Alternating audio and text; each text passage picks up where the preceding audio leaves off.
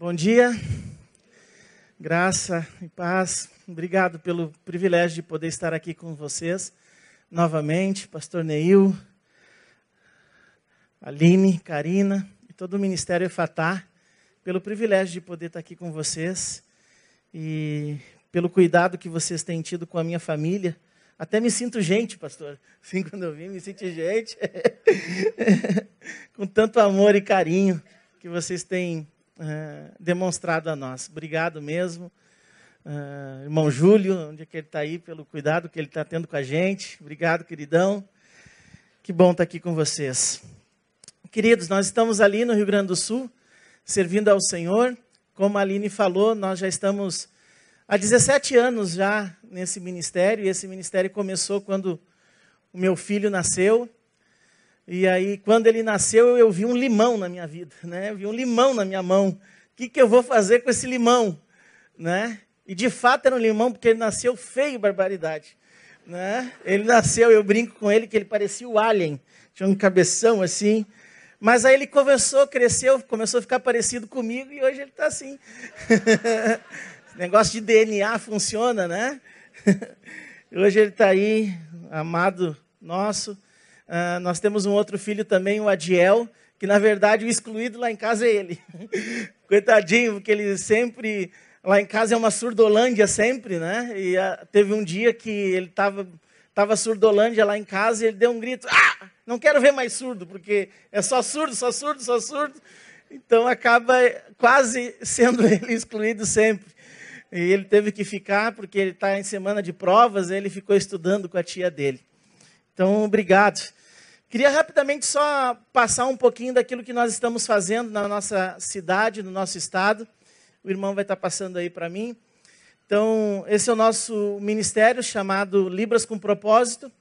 Esse tem sido, de fato, aquilo que a gente tem vivido. Pode passar. É um ministério bilíngue, tá? onde a gente desenvolve na igreja, onde a gente ministra o evangelho aos surdos, respeitando principalmente a sua língua, sua cultura, valorizando ele como indivíduo e promovendo a inclusão uh, e acessibilidade na igreja. Como eu falei, nasceu por causa do, do Abner, eu não sabia nada de surdo, eu não sabia quem eram os surdos, a não ser aquele mudinho que eu tinha lá na rua, na minha casa, uh, perto da minha casa, ele já era velho, o nome dele era Di, e ele era um goleiro. Então, toda vez que a gente jogava, faltava sempre um goleiro. E a gente dizia, tem um mudinho. E aí a gente ia lá, não sabia muito Libras, né? Vamos, vamos atacar. E ele ia, né? Só que ele, ele, eu entendia Libras porque ele dizia assim, ó. Era goleiro, mas tinha que ser de graça. Então, e como faltava, a gente pagava para ele, né?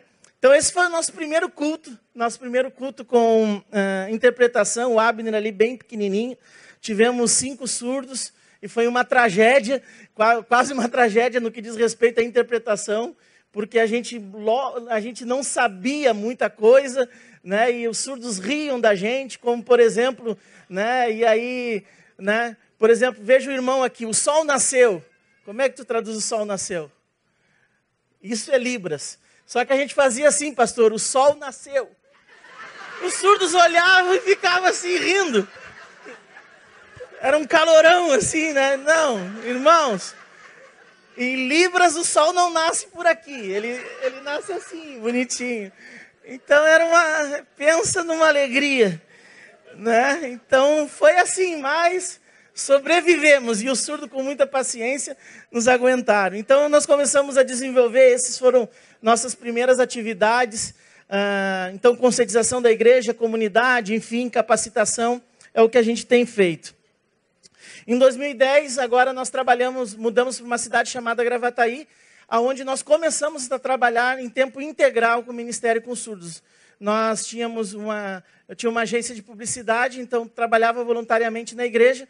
Então, a partir de 2010, eu comecei a trabalhar de forma integral ah, numa cidade de Gravataí. Então, ah, depois nós nos mudamos, pode passar, querido, nós mudamos para a cidade de Cachoeirinha, onde nós já estamos aqui. Estamos há seis anos. Agora, em novembro, primeiro de novembro, faz seis anos que estamos lá.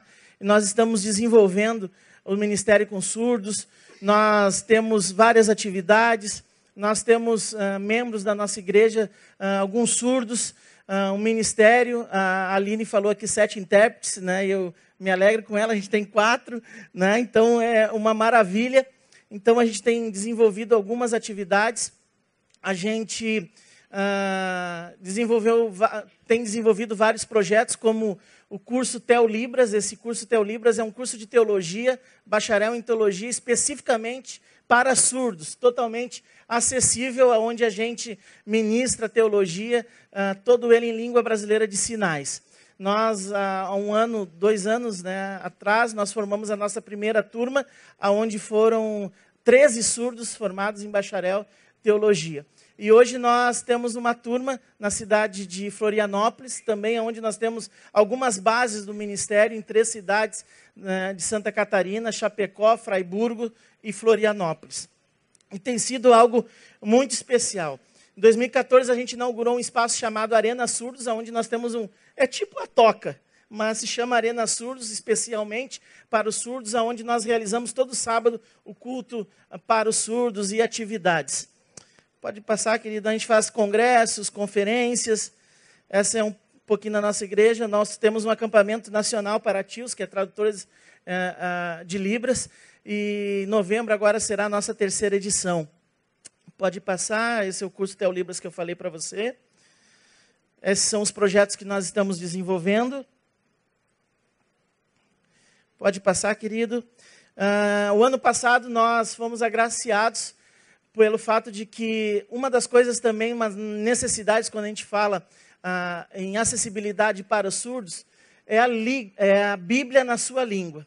Então, nós fomos abençoados pela Associação Wycliffe, aonde eles têm investido muito, investido pesado, ah, patrocinado muitas das nossas reuniões, muitos dos nossos encontros, para que a gente possa estar ah, traduzindo a Bíblia para a língua brasileira de sinais. É um trabalho árduo, árduo, um trabalho que recebe um pouco de críticas, porque na verdade é tradução da Bíblia, enfim, não é a tradução das línguas originais, mas a gente tem traduzido a, a, a Bíblia do português para a língua brasileira de sinais. E esse projeto tem avançado cada dia mais e tem sido muito legal aqui uh, no Rio de Janeiro. Nós temos alguns núcleos, o EFATAR já participou de alguns e tem sido algo muito relevante. Pode passar. E a gente usa uma metodologia DOT. Essa metodologia é o quê?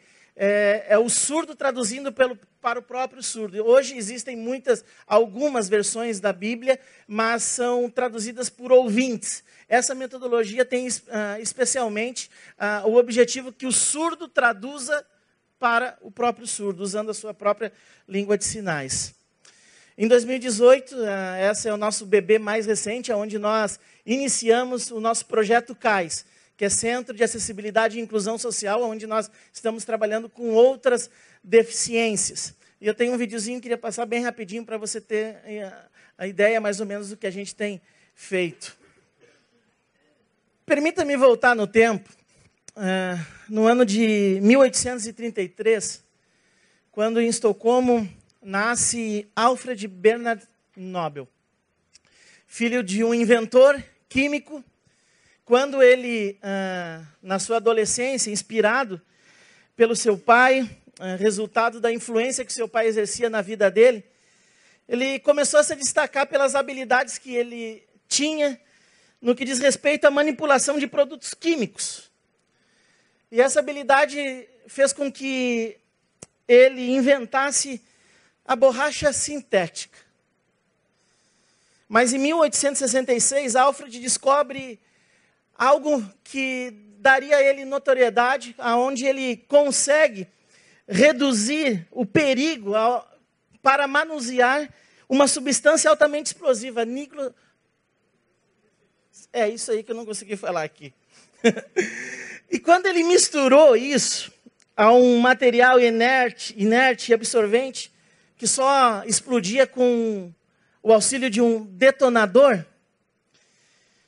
ele começou a se destacar e ele deu ah, o nome dessa invenção de dinamite. Não sei se você conhece essa história, você pode conhecer.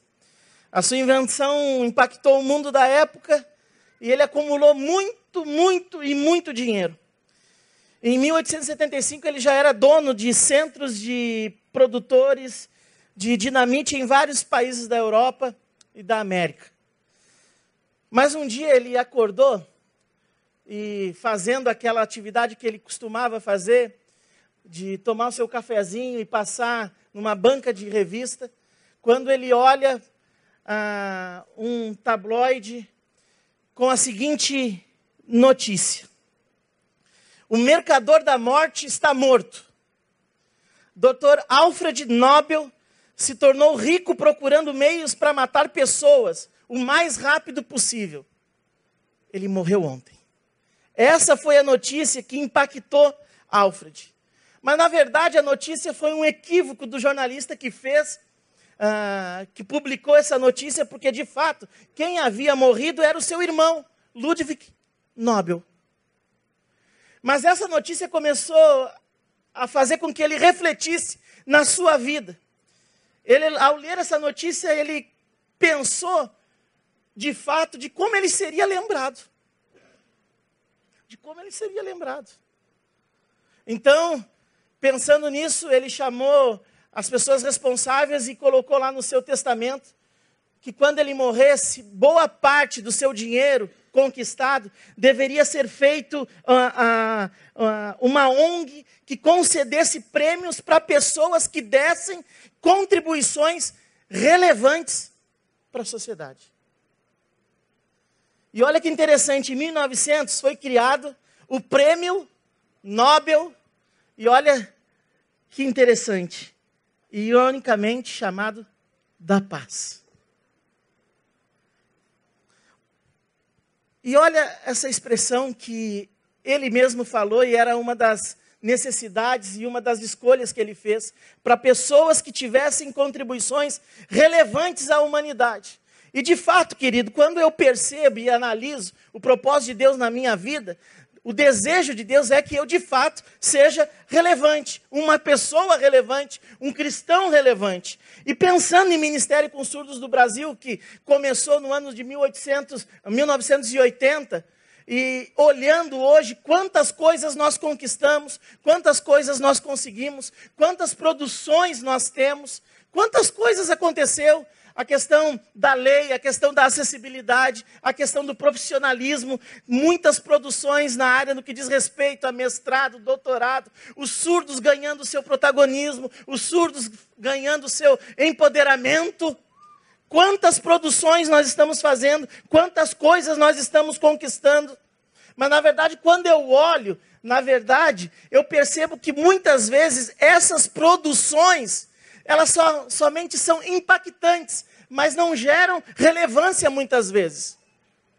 Não gera relevância muitas vezes pelo fato de que, se a gente pensar que o surdo é um do, dos povos menos alcançados no nosso país, os melhores intérpretes saíram das nossas igrejas. Aqueles que mais sabem a respeito da língua brasileira de sinais saíram da nossa igreja. E a gente precisa pensar um pouco sobre isso. Deus quer que eu e você verdadeiramente venhamos a ser relevantes nesse contexto que a gente está vivendo. E hoje é muito significativo porque Deus nos reúne aqui para mais uma vez dizer: continue sendo relevante. Continue sendo relevante. Ser relevante é o nosso principal objetivo. E quando eu encontro algumas coisas, algumas inspirações na palavra de Deus, eu encontro uma vida aqui que eu quero rapidamente compartilhar com você, de uma vida que se transformou de certa forma muito necessária na vida de outra pessoa, a ponto de que a morte roubou a sua vida, mas não somente a sua vida, mas a vida de todos aqueles que estavam ao seu redor, de tão influente que era essa pessoa. Essa pessoa está lá, nos inspirando em Atos capítulo 9, versículo 36. Diz assim a palavra de Deus: E havia em Jope uma discípula chamada Tábita, que produziu, ah, que traduzido significa Dorcas. Esta estava cheia de boas obras e esmolas que ela fazia. E aconteceu naqueles dias, enfermando ela, ela morreu, e tendo-a levado, a depositaram num quarto alto. E como Lida era perto de Jope, ouvindo os discípulos que Pedro estava ali, lhe mandaram dois homens, rogando-lhe que não demorasse a vir ter com eles. E levantando-se Pedro foi com eles, e quando chegou, o levaram até o quarto alto, e todas as viúvas rodeavam, chorando e mostrando as túnicas que Dorcas faziam para elas. Mas Pedro, fazendo sair todos, pôs de joelhos e orou, e voltando-se para o corpo, disse: Tábita, levanta-te. E abriu os olhos, e vendo Pedro, assentou-se, e ele, dando-lhe a mão, levantou-se, chamando os santos e as viúvas, apresentou-lhe a viva.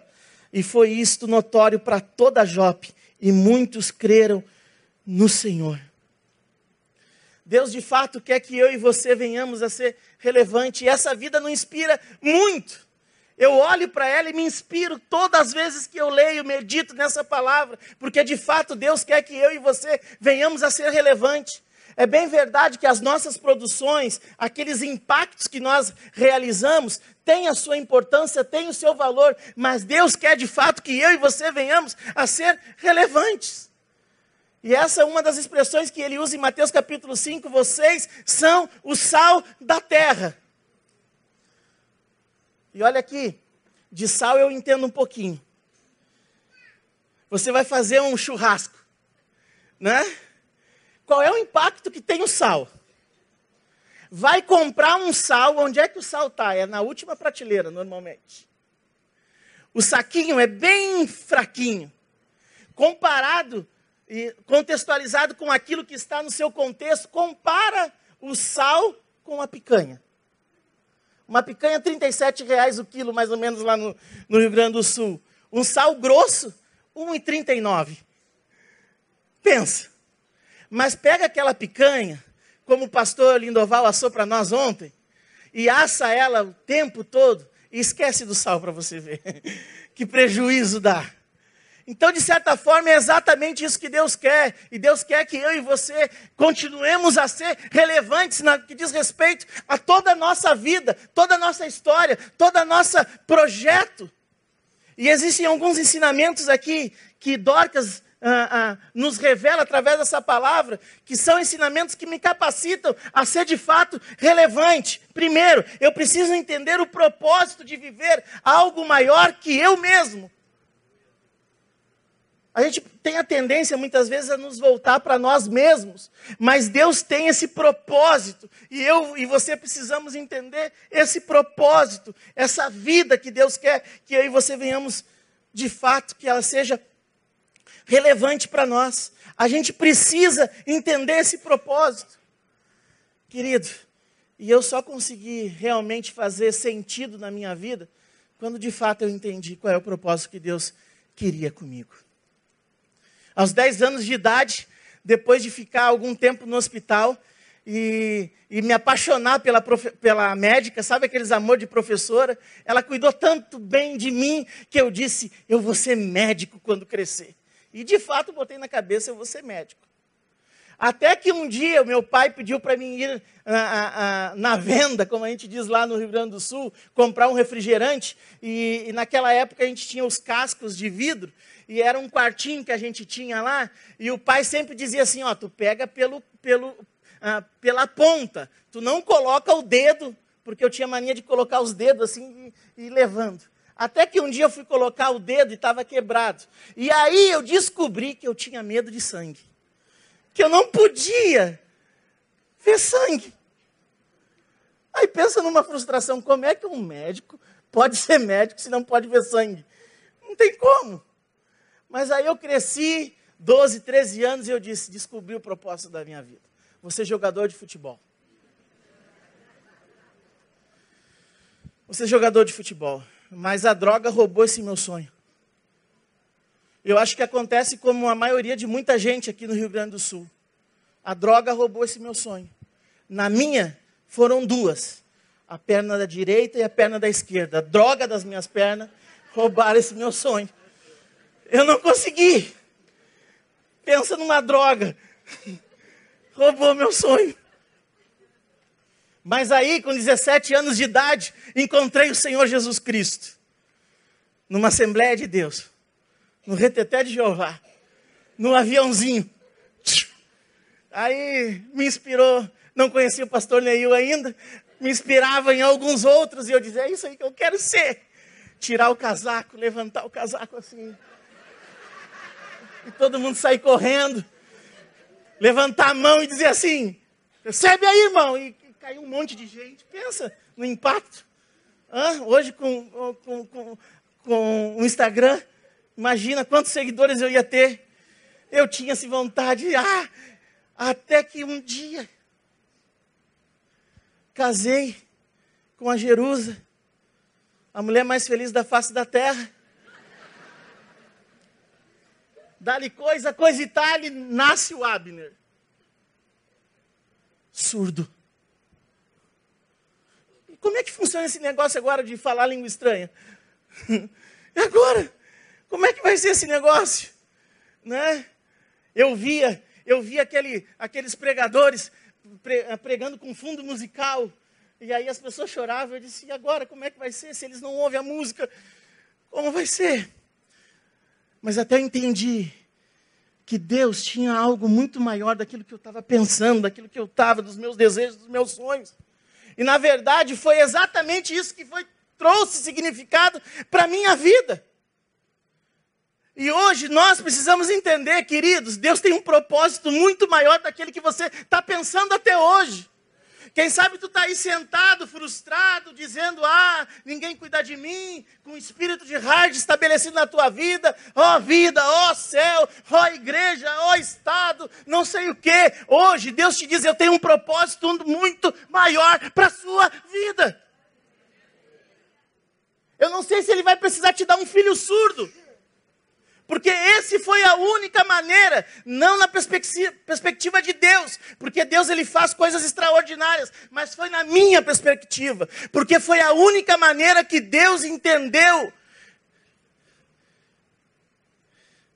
para fazer com que eu entendesse. Porque até aí eu não queria saber de surdo, não queria saber de nada. Então eu disse, Alex, se é a única maneira que tu vai entender, então é assim que você vai, vai precisar compreender. Então, nessa, noite, nessa manhã, entenda que Deus quer que você viva para algo maior que você mesmo. Eu preciso saber que gestos simples podem fazer a grande diferença. Dorcas manifestou relevância na vida de muita gente, não com grandes impactos, não, mas com uma linha e uma agulha. Quando nós iniciamos o projeto CAIS, teve uma irmã que veio até mim e disse assim: Eu quero muito ajudar, mas eu não sei fazer nada. Aí eu olhei para ela e disse: Sabe abraçar? É exatamente isso que eu preciso. Então, queridos, vocês são inspiração para o Brasil. E eu quero motivar você a cada vez mais entender que são gestos simples que podem fazer com que a tua vida se torne tão relevante. Eu preciso entender e ter e criar o desejo e saber que a mão de Deus move, se move em favor de alguém quando eu me torno relevante. Veja o impacto que ela produziu na sua sociedade, porque naquela época ela ajudava, compartilhava, tremendo isso que ah, nós vimos aqui das causas e é interessante, quando a gente pensa em ministério com surdos, normalmente a gente pensa que é algo extraordinário. Ministério com surdos, a gente pensa só aqui, nessa figura. É interessante, é importante, é, mas é muito mais do que isso, é muito mais relevante do que isso. Empresta os teus olhos para o surdo falar contigo, abrace alguém, convide um surdo para comer um churrasco, e você vai fazer a diferença na vida de muita gente. E eu preciso acreditar que a gente está participando de algo muito maior. Então, queridos, o que eu tenho vivido é exatamente isso. A graça de Deus que Deus me dá de poder ser relevante, de fazer com que a igreja entenda exatamente isso. Nós aceitamos, e na verdade, quando a gente aceita esse desafio, não é muito fácil, porque normalmente Ser relevante é, implica muitas vezes em aceitar as pessoas e aceitar como elas são. Hoje a gente fala muito em questão de acessibilidade, enfim, então a gente pensa em acessibilidade num contexto de que está tudo pronto. Não. Você vai no cinema e tem acessibilidade para cadeirante. Você já viu isso lá? Já viu? Mas sabe, sabe onde é que o cadeirante senta? Na frente da tela, assim, ó. Ele fica vendo assim. Então, nem sempre acessibilidade significa aceitação. Então, aceite o propósito de Deus na sua vida.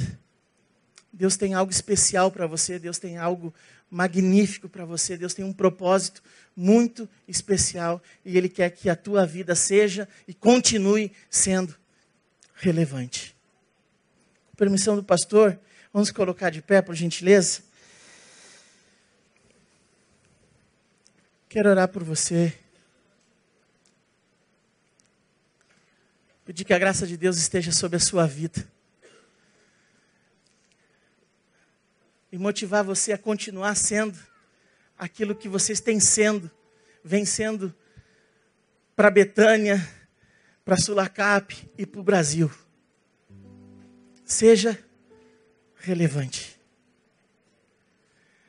Vira para a pessoa que está ao teu lado aí e diga assim: seja relevante, queridão. Continue sendo relevante. Continue. Quem sabe tu está um pouco cansado, desanimado, quem sabe, quem, pensando até que, ah, isso também não vale muito a pena. Na verdade, eu tenho feito, feito, feito e, e eu não vejo mudança de realidade. Sim, vai acontecer sim. Pai, em nome de Jesus, obrigado pela oportunidade de poder estar aqui, Senhor. Eu sei que tu tem propósitos específicos na vida de cada um aqui nessa manhã. Confirma no coração deles, Senhor, o propósito que o Senhor já estabeleceu há muito tempo. Mas quem sabe ele se esqueceu. Quem sabe as dificuldades externas têm anulado aquelas implicações internas que o Senhor já estabeleceu na vida dele há muito tempo. Pai, em nome do Senhor Jesus, chama hoje pessoas para nos ajudar a contribuir para ganhar os surdos para o Senhor Jesus, Pai. Quantos surdos sofrendo, quantos surdos em silêncio, mas que possamos ser os ouvidos deles, que possamos ser as mãos deles, que possamos ser as mãos, os braços que abracem, que confortem. Pai, em nome do Senhor Jesus, fortalece-nos pela nossa fé, para que a gente continue crendo, Senhor, crendo que a melhor maneira e o que vai trazer resultado e transformação para o mundo é o quanto nós vamos e o quanto nós somos relevantes, Pai. Que a tua graça se manifeste e que teu nome seja glorificado. Em nome do Senhor Jesus. Amém.